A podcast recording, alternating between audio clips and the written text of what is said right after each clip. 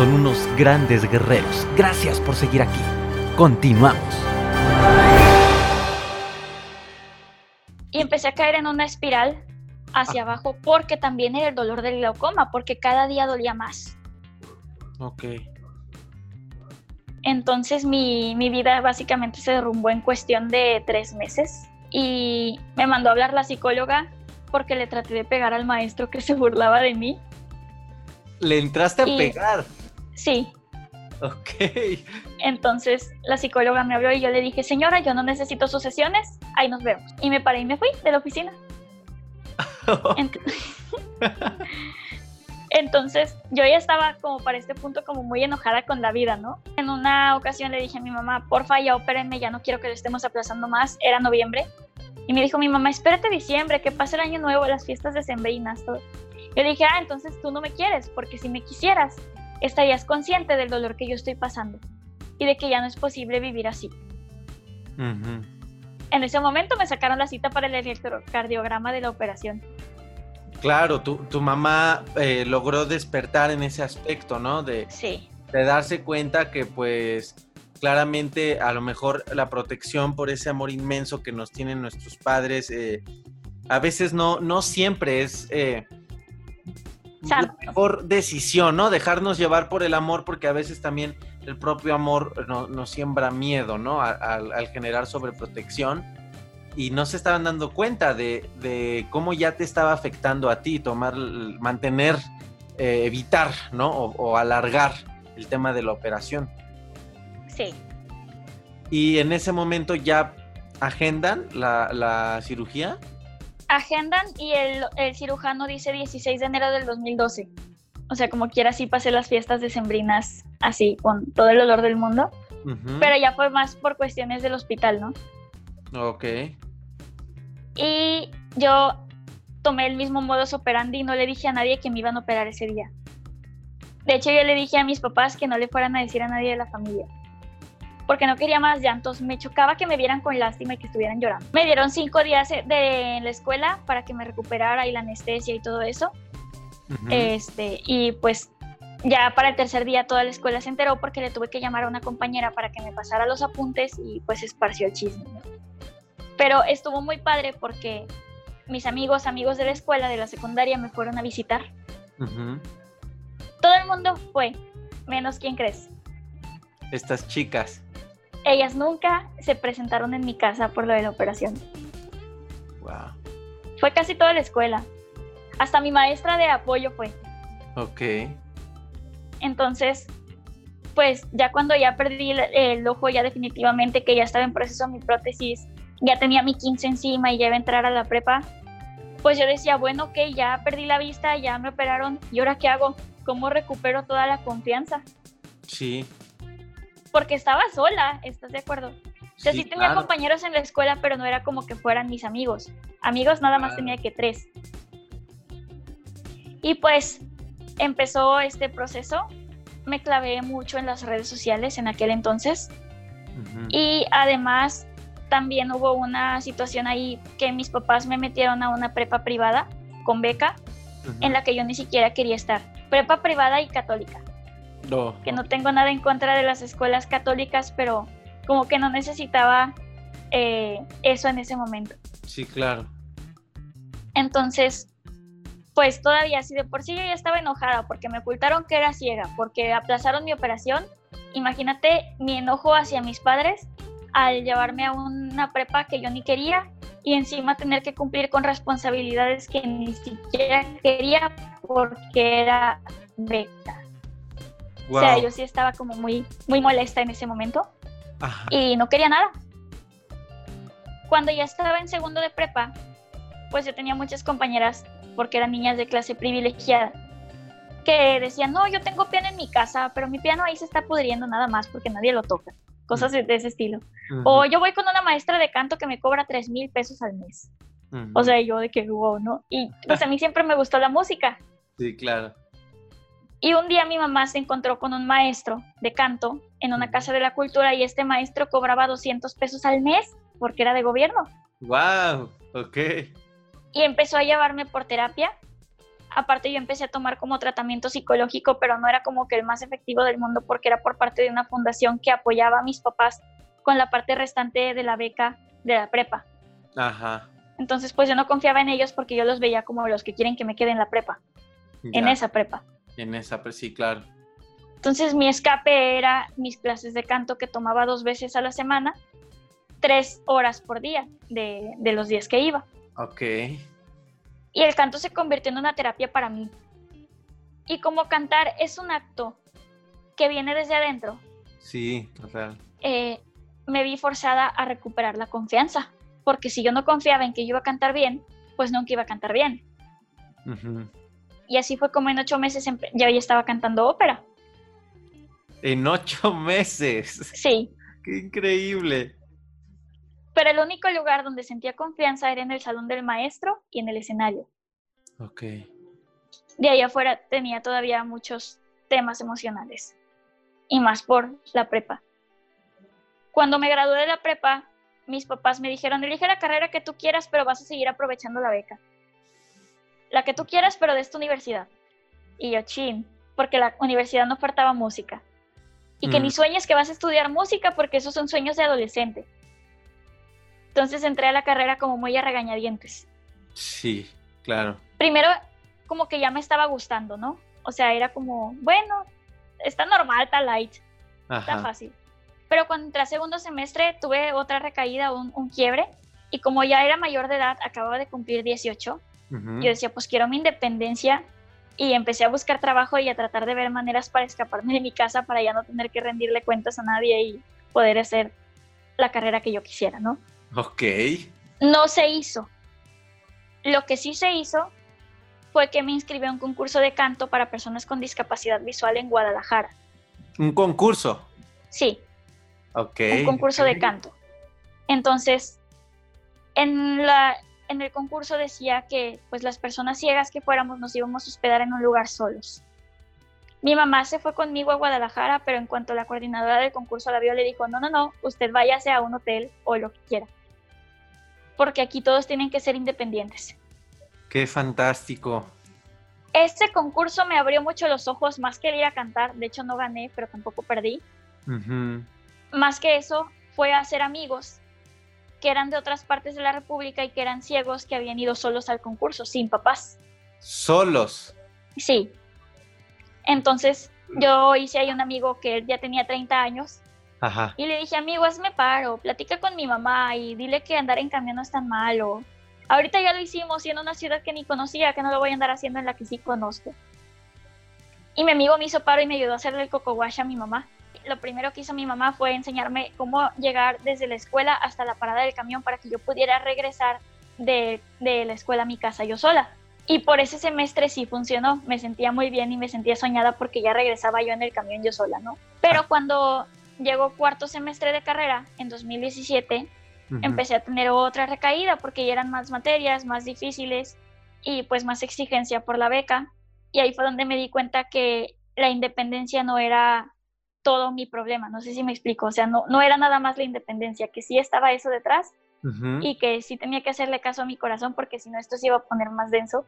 Sí, claro. Empecé a comer mucho, eh, me acuerdo que comía demasiado o había días en los que no comía nada este, hubo un momento en el que ya se hizo imposible asistir a clase, entonces sí agarraba el camión para ir a la escuela, pero llegaba y me iba a la biblioteca, o me iba y me ponía a caminar por toda la universidad, o, o pues, o sea, no sé, cualquier otra cosa, ¿no? ¿Cómo, O días en los que, ¿Cómo le podías llamar, perdón que te interrumpa, cómo le podías llamar a, a justamente ese momento difícil emocionalmente? Porque además me, me habías platicado eh, cuando hablábamos por primera vez que también tuviste temas de ansiedad y, y, pues me imagino que también de depresión, ¿no? Un poco de, un poco de las dos. ¿Es justamente este momento, este Cindy, o, o esto vino después?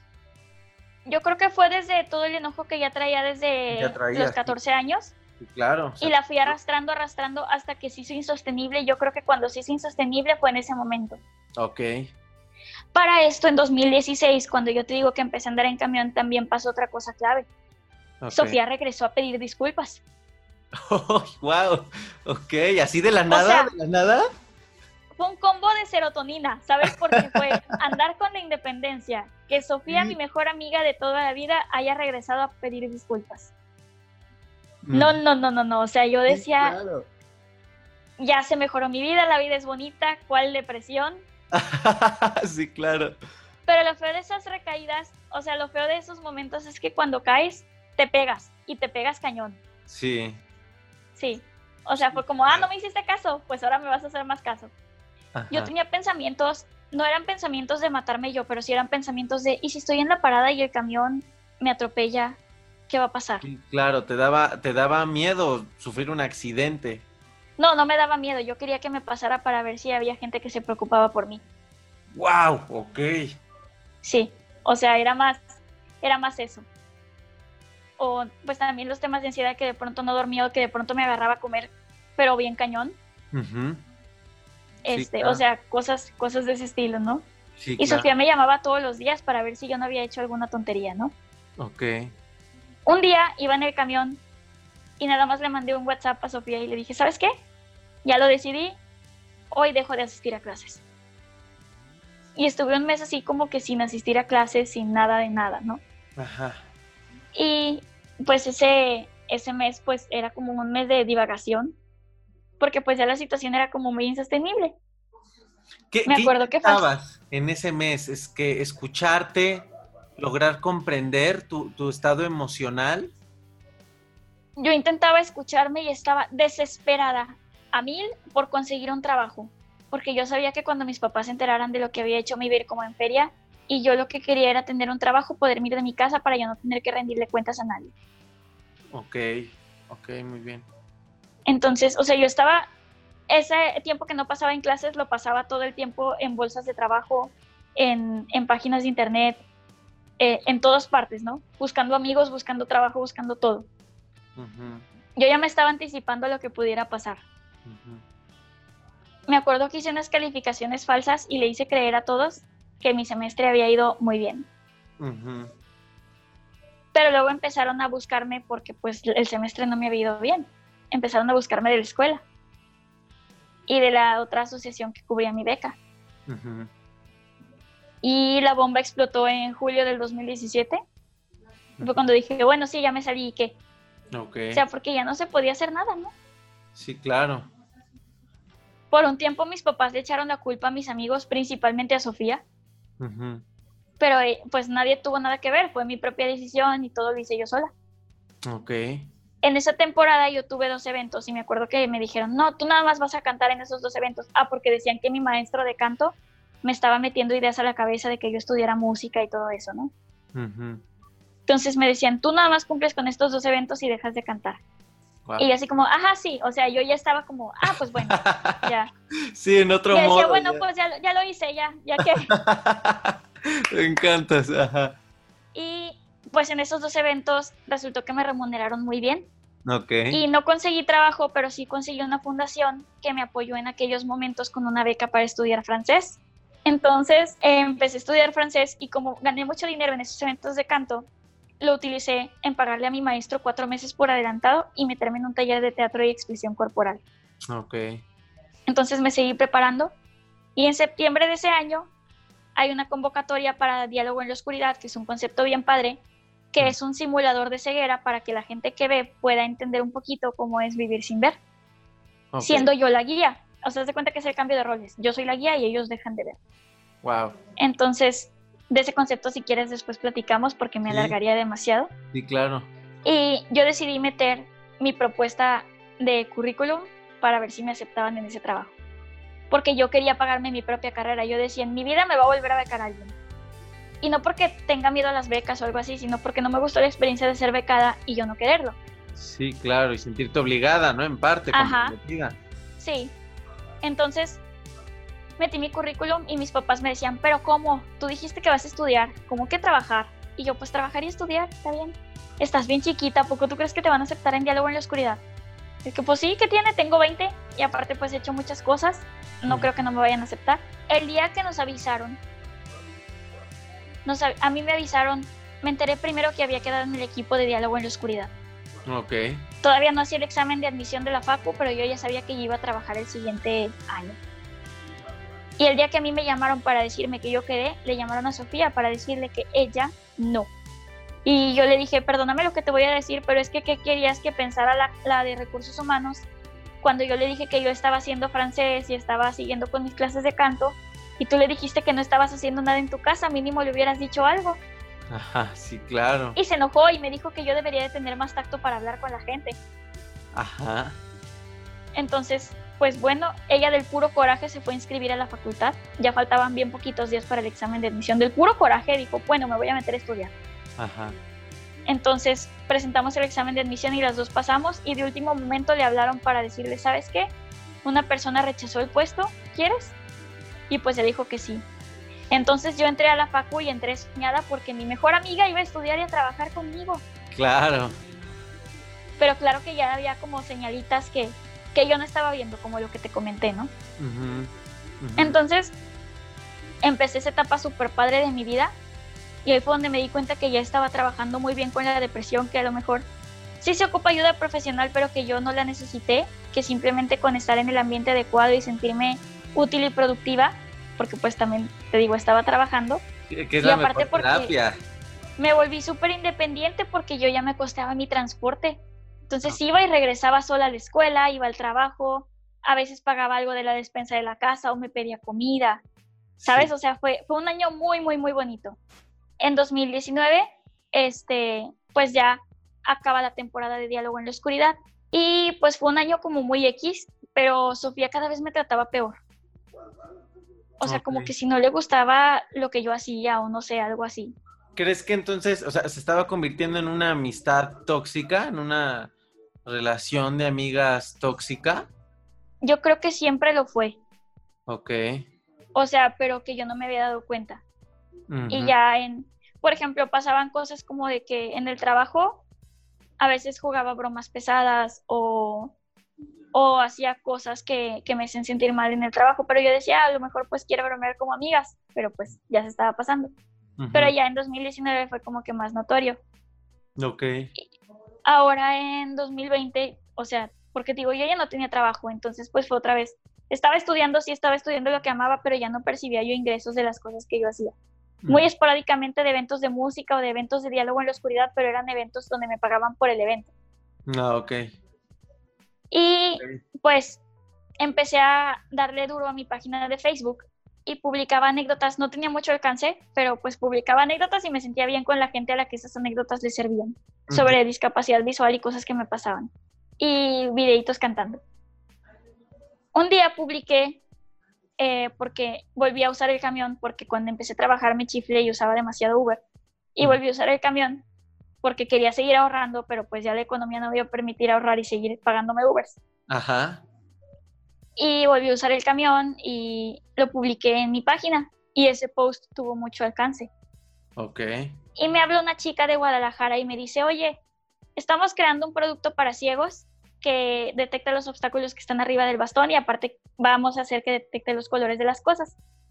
Y vamos a estar en Monterrey este fin de semana. ¿Quieres ir con nosotros a un parque para que lo pruebes a ver si funciona? Porque eres influencer y así. Y yo, pues jalo. Ujú. Y fui y me di cuenta que eran chavos de mi edad. Yo me imaginaba unos ejecutivos con portafolio, ¿sabes? sí. Sí.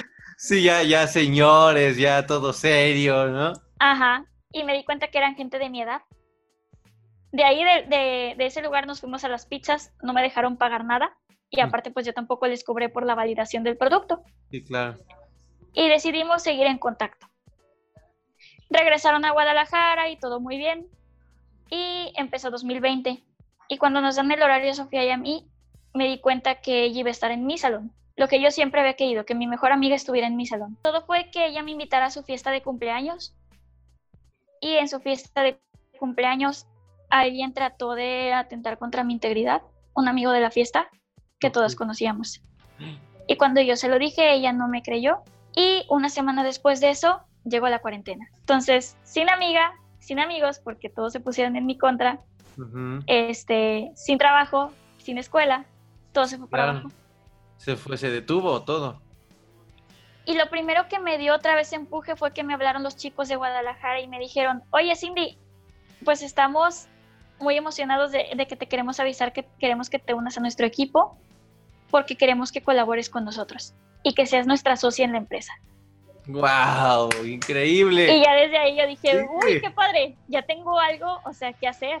La ley del vacío, amiga Cindy, la ley del vacío, cuando algo, cuando algo que ya no tiene que estar ahí, que está podrido, que, que huele mal, se va y llegan cosas grandiosas en su lugar. Entonces te invitaron literalmente a ser socia.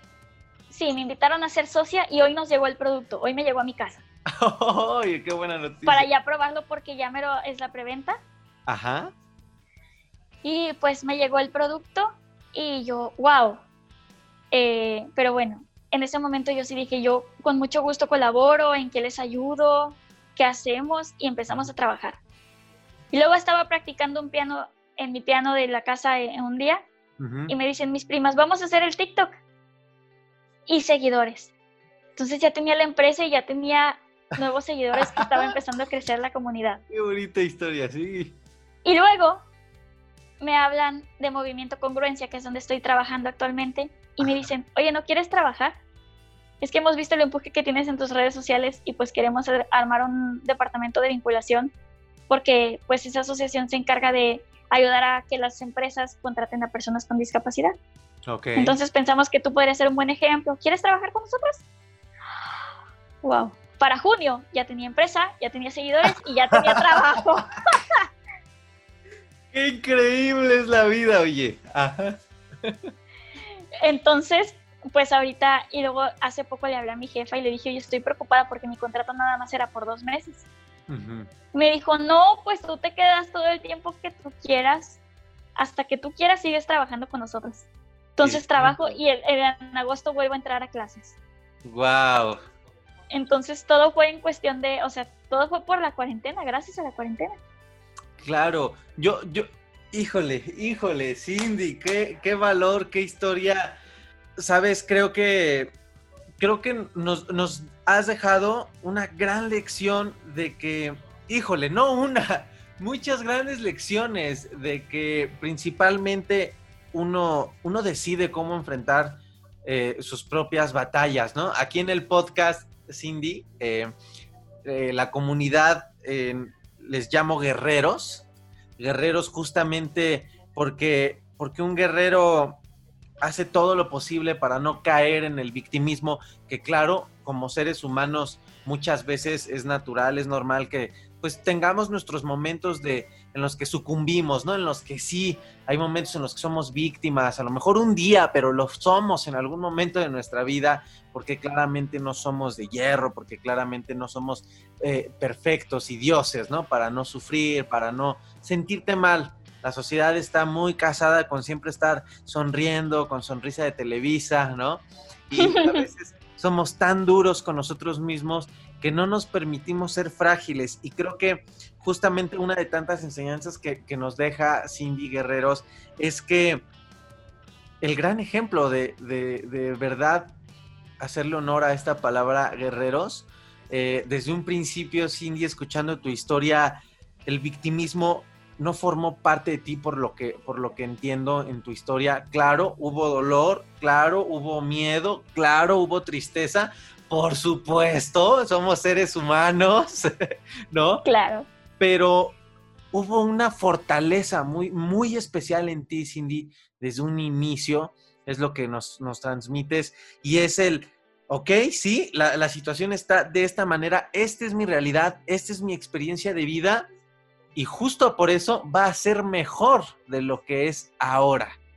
Y, cómo empezaste a buscar todas las posibilidades que se dieran a lo que tu corazón quería, eh, la libertad, la, independencia, o sea, cuántas eh, habilidades has desarrollado, ¿no? Lo, lo, que has estudiado, porque justamente en ti no hubo el victimismo. Te comparto, Cindy, que uno de los podcasts más, de los episodios del podcast más escuchado, es una experiencia curiosa.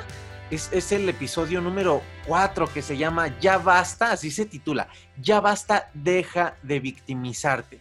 Y, en un principio lo dudé mucho, Cindy, los guerreros lo saben, porque hablarle a una persona con ansiedad, digo, claramente cuando tuve ansiedad, e, eres muy vulnerable, ¿no? E, e, eres muy sensible, entonces lo que menos esperas o quieres es que alguien te hable duro, que te hable fuerte porque, híjole, estás frágil, ¿no?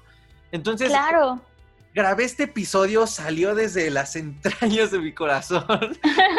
Era guerreros, hermanos míos de experiencia, sí, la ansiedad es fuerte, dejen de victimizarse, ¿no? Y, así, inclusive, así inclusive esta voz Cindy de, deja de victimizarte.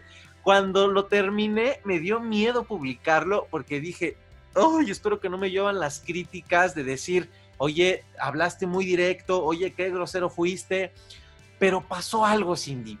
Pasó todo lo contrario. Es un podcast que, que ya rebasa las casi 300 mil eh, reproducciones. Reproducciones. Y digo, wow, o sea, tanto el impacto de este mensaje eh, que seguramente lo repiten mucho, pues no sé, a la semana, ¿no? Por eso tantas reproducciones. Y digo, también la gente nueva que lo escucha. Y te das cuenta cómo la gente se logra identificar tanto con el victimismo, ¿sabes? Porque es algo de lo que hemos estado educados, Cindy. Es algo que tú lo dices muy claramente, a pesar de que nos contaste como tal los, los pantanos que tuviste que cruzar hasta ahora, jamás hubo en tu rostro una expresión de, agonía, de, de, nada. O sea, hay, paz en tu rostro, Cindy, y son, son grandes lecciones que dejas. Y ahora, pues bueno, la, vida te, sonríe de tal manera que es un ejemplo de, perseverancia y de que todo llega en su momento perfecto, ¿no? Como dices, o sea, eh, todo sufriendo por el COVID, a mí me llegó empresa, me llegó este... Sí. me llegó... Y me siento afortunada porque estás de acuerdo que mucha gente con la cuarentena perdió sus empleos, perdió sus escuelas. Sí, claro. Sí, sí, sí, totalmente. Sí. Pero, pero fue tu momento, es tu momento. Sí, ¿Y, cómo te sientes ahora? Claro, feliz, eso eh, lo reflejas, pero ahora que revisas, justo ahorita, ahorita que hiciste como este ejercicio de, recordar toda, todo el proceso que has vivido, de ver el contraste, ¿cómo te sientes, Cindy, ahora? Yo creo que el sentimiento que más predomina en mí, más allá de la felicidad, es el agradecimiento, porque si yo no hubiera vivido todo eso, yo creo que no estaría preparada para vivir lo que estoy viviendo ahora. Sí, tal cual, tal cual. Gratitud total. Y, y, si me permites hacerte esta pregunta, Cindy, ¿cómo procedes? Después de que empezaste a comprender el tema de tus papis, porque también es un tema muy importante, ¿sabes? Muchos claro. heridas de nuestros padres. En mi caso, eh, mi ansiedad se desató por situaciones complicadas que viví en algún momento del matrimonio de mis papás. Y, claramente, eh, pues digo, todos somos víctimas en algún momento porque pues, somos pequeños, no podemos hacer nada, ¿no? Entonces, eh, pues digo, por naturalidad se podría decir que somos víctimas en ese aspecto, pero el tema de, de, los papás, pues es un tema que como tal impacta a muchos. Tú ahora, ¿cómo, ¿Cómo asimilas todo lo que tus papás por amor hicieron, pero que a lo mejor no, no estaba siendo el mejor camino para ti? ¿Cómo te ahora? Es que a mí esta experiencia me enseñó que uno no puede juzgar el camino por el que otro está pasando. O sea, yo con esto aprendí que yo no puedo ser egoísta y decir, esta persona hizo esto porque esto, porque yo no conozco su proceso. Ay, sí, sí, claro, claro. Y eso te ayudó, por supuesto, a, a estar en paz con tus padres. Claro, me ayudó a estar en paz con todos, o sea, no nada más con mis papás o conmigo o con la familia, me ayudó a estar en paz con todos. Qué increíble, qué increíble, Cindy. La verdad es que qué bonitas lecciones. Tenemos mucho por lo que platicar, así que espero que no sea la primera y última vez que nos acompañes. Cuando quieras, Aaron. Además de que déjenme decirles, guerreros, que eh, estamos platicando cosas para mediano y largo plazo. Eh, porque claramente tenemos muchísimas ganas de impactar positivamente en la vida de muchas personas. Y pues digo, Cindy, sé que nos vas a acompañar presencialmente en algún momento. Claro, no depende tanto de nosotros ahorita por, por el COVID, pero, pero todo se va a ajustar justo como, como te está pasando a ti ahora. Sí. Después, de tantas situaciones pantanosas, en algún momento se empiezan a ajustar las cosas. Y pues para ir como dando un cierre, Cindy, ahora Cindy, me gustaría que, que, tú nos dieras un, un poco de, de, reflexión, de esa que te gusta darle a tu gente. ¿Qué, qué le dirías a, a, todas aquellas personas, no, no desde el juicio, porque claramente, y lo acabas de decir, no se juzga absolutamente a nadie. Por eso, vuelvo a lo mismo, por eso la palabra guerreros, todos tenemos batallas personales, ¿no? Entonces, eh, pues digo, juzgar al de al lado es como, pues como, no, no muy sano, ¿no? Todos, todos tenemos batallas que estar eh, librando, aprendiendo, amando, abrazando. ¿Qué le dirías a las personas, ahorita que hablamos del victimismo, que por a veces situaciones si bien la misma persona hará su juicio, muy difíciles, no difíciles, muy X o, muy extremistas, eh, sin clasificarlas, ¿qué le dirías a las personas que, que se encuentran en un estado de, de, víctima? Es que suena fuerte decirlo, suena fuerte decirlo porque parecería... Sí, sí, sí, pero sí te entendí. ¿No? ¿Qué les Y mira, lo que yo les diría sería que se vale tener miedo. Es, es, muy normal tener miedo porque somos humanos y el miedo es una de las emociones básicas que sentimos como seres humanos. Claro. Pero que siempre, después de las peores tormentas, salen los mejores arcoíris. Dicen que las estrellas más bonitas nacen de los más grandes colapsos. Claro. Sí, totalmente. Y, y es aceptar en parte esos momentos de crisis, ¿no? Que, claro. que, que nos pueden traer algo bueno aceptarlo, abrazarlo y dejarlo ir. Aceptarlo, abrazarlo y dejarlo ir, qué bonito. Y hay personas que a veces sienten que están en una tormenta de la cual nunca van a poder salir. A veces no está el camino claro. Y desde un, un aspecto de reflexión, Cindy, en el cual tú has aprendido a llevar una vida completamente libre, independiente, desde la valentía, inclusive porque has enfrentado tus, tus miedos, ¿no? ¿Cómo, ¿Cómo, tú conseguiste fortaleza? ¿Cómo podrías compartirle a las personas de, de conseguir fortaleza? es que yo me dejé llevar. Ahora que me pasó lo de que, pues lo de la cuarentena fue como, bueno, este, lo suelto y a ver qué sale, o voy a hacer TikToks y a ver qué sale. Cuando me cambié de carrera fue, bueno, ya, ya lo hice, ya a ver qué, a ver qué me dicen, a ver qué sale. Entonces, son cosas, o sea, es como el a ver qué sale, pero con acciones. Claro. Dejarse llevar, dejarse fluir. Wow.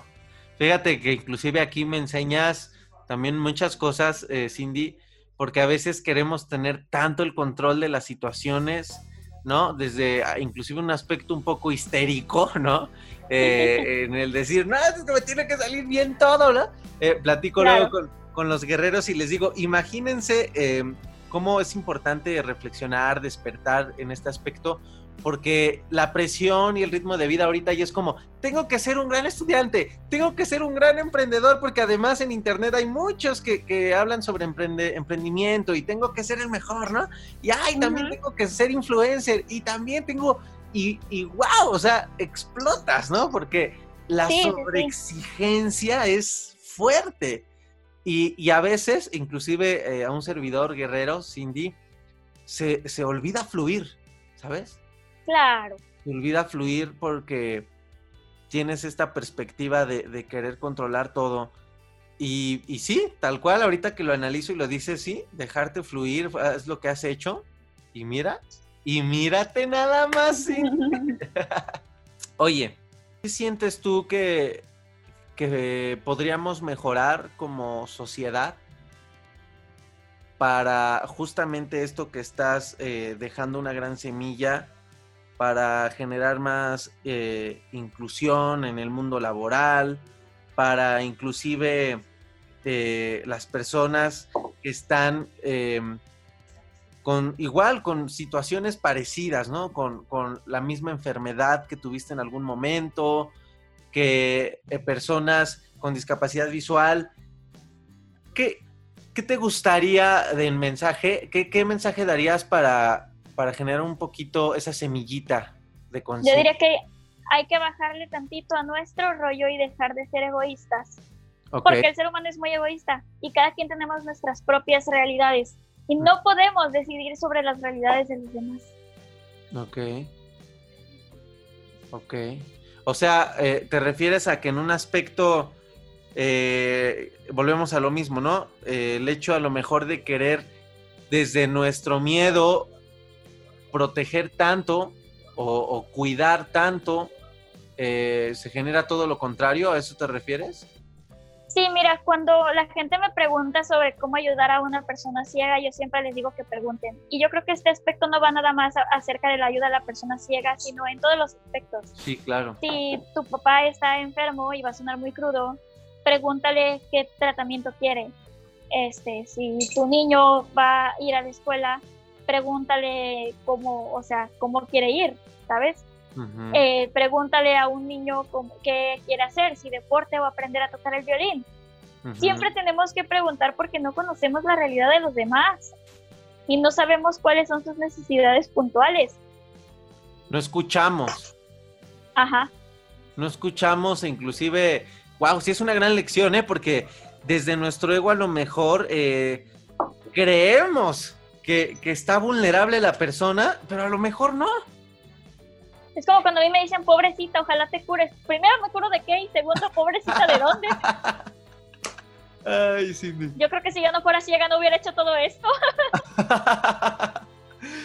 Oye, hablando de eso, ¿qué pensamiento hay en ti, Cindy, que te da tanta fuerza y que no te limita a hacer las cosas, ¿sabes? Porque en muchos eh, existe el miedo, ay, no, ¿cómo voy a tocar el piano? Porque no, nadie de mi familia es músico, como yo no podría ser bueno con el piano, podría pensar una persona, ¿no? O podría yo también tengo miedos. Ah. Y yo también tengo ciertas ansiedades. Por ejemplo, a mí no me pongas a hablar por teléfono para pedir un favor. O, por ejemplo, hacer una venta.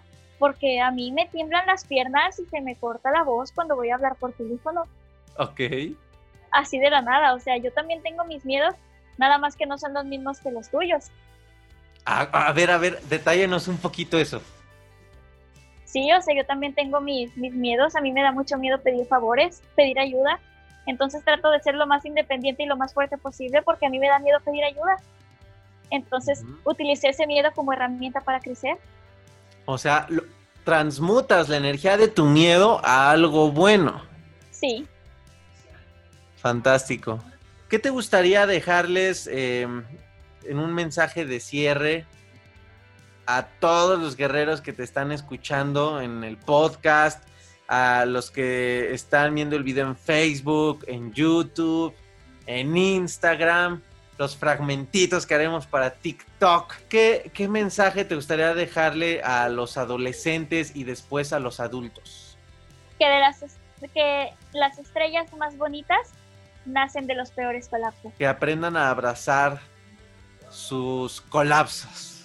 Claro. Pues, pues guerreros, la verdad es que estoy muy contento de todo este aporte, de todo este valor de, Cindy. Siempre es grato tener a un invitado. Eh, como les he dicho, guerreros, eh, eh, este, este proyecto, este canal, este podcast, no sé, depende de dónde lo estés consumiendo el contenido, no se trata de, hacer, de hacer un canal para que sea yo, yo, yo, yo, yo, Aaron y Pac, sino más bien todos los que hemos aprendido algo lindo, ¿no? En la vida, eh, eh, todos, como recordemos, llevémonos esta frase siempre porque además nos conecta con nuestra humildad.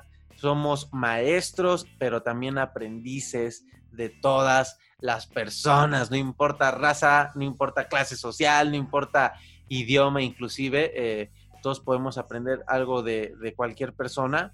Déjame decirte, Cindy, que eh, cuando iba a la universidad, saliendo de mi universidad, trabajaban muchísimas personas con discapacidad eh, visual, muchísimas. Y siempre, siempre que me subía al camión, tomaba el camión nada más unas cuadras, porque como iba temprano me daba miedo irme caminando. Entonces decía, ay, no, mejor tomo el camioncito y ya me deja más cerca, ¿no? Claro.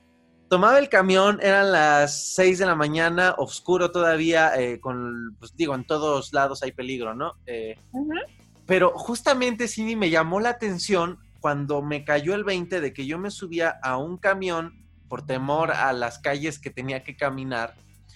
Y en ese, en ese momento, al sentarme en el camión, ver hacia la ventana, iba caminando hacia mi mismo rumbo una persona con discapacidad eh, visual totalmente independiente, como siempre los he visto en la calle, la verdad, eh, independientes, solos. Y me cayó tanto el 20 y dije, wow, ¿hasta dónde llega eh, nuestros limitantes mentales, de nuestros miedos, inseguridades que a veces uno se inventa, ¿no? y me cayó esta reflexión de, este era un chavo, este chavo va completamente seguro, o sea, es el camino que da todos los días y no hay prejuicios en él. Y yo estoy arriba de un camión por prejuicios y temores, quizá a veces absurdos, ¿no? Y desde ahí, desde ahí la verdad es que empecé a, admirar y respetar muchísimo, muchísimo a, todas las personas con discapacidad visual, porque son una gran lección de que no hay barreras. No hay barreras y por lo cual te agradezco que nos hayas acompañado en este episodio, en esta entrevista. Eh, admirable tu historia, admirable lo que haces. Y oye, y pues ya nada más para ahora sí terminar de cerrar, platícanos si se puede, porque no sé eh, la situación de, la estrategia de tu empresa, pero nos podrías adelantar de, qué va un poquito más a detalle el, el producto que, que van a lanzar. El producto es un pin que detecta los obstáculos que están arriba de la cintura que el bastón no puede detectar y además tiene la función de detectar colores y la voz que grabó los colores es mi voz. Wow. Wow, vas, vas a Y pues también nosotros, eh, si me puedes dejar hacer el comercial, estamos empezando también con nuestro podcast que se llama Sin Obstáculos. Increíble. Donde los otros miembros del equipo platicamos de las perspectivas distintas siendo yo persona ciega y siendo ellos personas que ven de distintos temas. Por ejemplo, nuestro tema de, o el episodio que acabamos de lanzar fue relaciones tóxicas. Y yo les platicaba que hay familias tóxicas de personas con discapacidad, que la sobreprotección se vuelve tóxica. Claro, claro, increíble. Pues guerreros, vayan a escuchar su podcast porque así como en esa entrevista, claramente nos va a dejar muchísimo valor. ¿Cada cuándo publicas episodio, Cindy? Cada viernes cada viernes. Cada, ah, pues fíjense, guerreros, ahí está ya el, la dosis completa de información de valor. Cada viernes con Cindy, eh, con nosotros los domingos. O sea, tienes para enriquecerte de contenido padrísimo. Y en TikTok, Cindy, ¿cómo te pueden encontrar? Arroba Cindy del Río, todo junto. Y Cindy es primero con Y y después con I latina. Ok, arroba Cindy del Río, Facebook. Cindy del Río, así, Cindy, espacio del, espacio Río. Y en Instagram, igual que en TikTok. Y en YouTube vas a empezar tu canal, ¿no? Voy a empezar mi canal, sí. Ok, pero todavía no está. Todavía no está. Ah, buenísimo, ya nos estarás avisando. Muchísimas gracias por habernos acompañado, Cindy. La verdad es que hubo muchísimo valor. Hay mucho que seguir platicando, mucho, mucho, mucho, porque ya platicamos, convergemos en, algunos otros temas eh, de los cuales podríamos cortar aún más tela. Pero pues claramente, claramente, eh, ahorita ya fue bastante, bastante, bastante contenido eh, enriquecedor.